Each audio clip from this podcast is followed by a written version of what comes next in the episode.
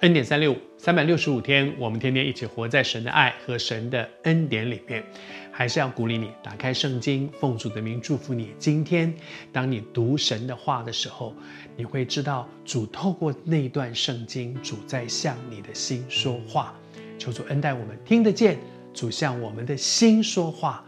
而更重要的是，我们里面有一个心说：“我愿意照着去行。”这几天分享到法利赛人的七个货里面有一个是他们的教导，他们把一个错误的价值观教导出去，传递出去，而这个错误的价值观在听的人的生命里面就带来一个错误的行为模式。因为有这样的价值观，后来他就变成这样。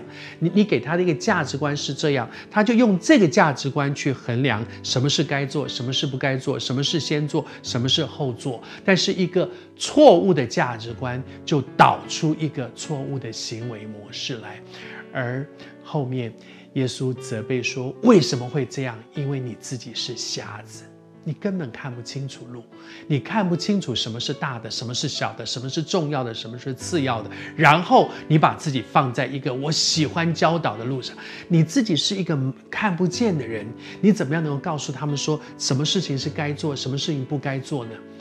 耶稣说：“他说你们这瞎眼领路的，瞎眼可能不是他的错，但是瞎眼还要东指西指，要告诉别人你应该这样，你应该那样，就是错误了。”在这段经文里面讲到说，萌宠，呃。在犹太人他们那个时候啊，常常吃东西也好，喝水也好，都要先过滤一下。我想那个时候不像现在，常常有很多那个自来水啊，是是经过过滤的，没有水不干净，所以他们要过滤一下。在那个过滤的时候，用一个纱布啊什么这样做过滤的时候，那个脏的东西就被滤出来了，那干净的水就流下去。可是。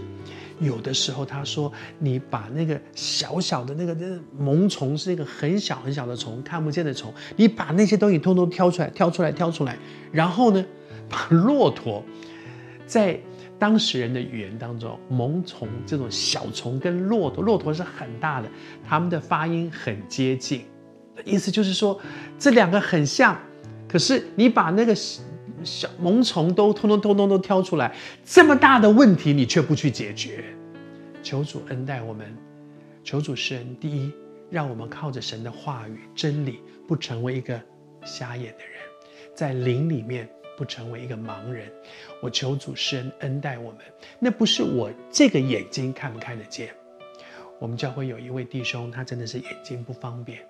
但是我跟他一起坐在一起，跟听他谈话，我知道他灵里面非常的敏锐，非常的光明，我佩服，我也非常非常的为他感恩。求主帮助我们，灵里面是光明的，是看得见的。